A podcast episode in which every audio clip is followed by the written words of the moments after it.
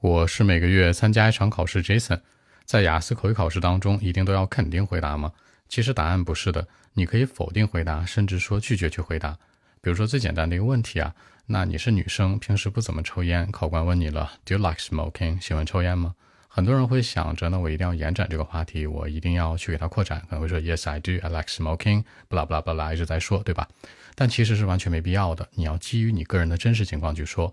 比如你是一个女生，平时就不爱抽烟，对不对？Do you like smoking? No, I don't. I don't like to smoke. 我不喜欢抽。后面你可以带入一些理由，这个理由可以天马行空，比如说不好闻啊，比如说烟不健康啊，比如说太贵啦，比如说没什么理由啊，I just don't like it，都是 OK 的。没有必要说你在想这个理由去编了好多东西出来，你耗费很多的时间和精力在这个方面。其次呢，就是有的问题呢，这种还比较友好，还有一种不太友好的，可能有的问题压根就是你的知识盲区。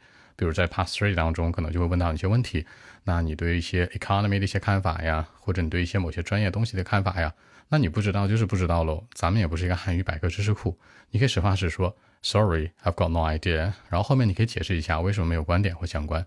这个时候不会影响的分数，考官会接着再去提问其他的。所以说，很多人在备考口语过程当中呢，都把它当做一个固定式的我们传统思维的方式，觉得一定要给出来标准答案，一定要说的非常准。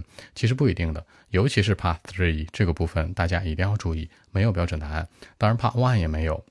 所以说，你可以肯定回答问题，你也可以否定回答问题，甚至说你拒绝回答都是可以的，这是没问题的。其次呢，就是关于 Part Two 第二部分，那要不要说？呃，我也去拒绝让他换一个题呢，也是可以的。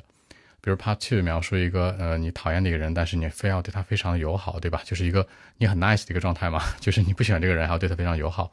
那我生活里面不是这样啊，我不喜欢他就是不喜欢了，我没有这样的人啊。你就跟考官说呗，他给你再换一个就 OK 了。所以说整体雅思口语考试呢，不是说完全肯定、否定、拒绝都是 OK 的。更多文本问题，微信 b 一七六九三九一零七。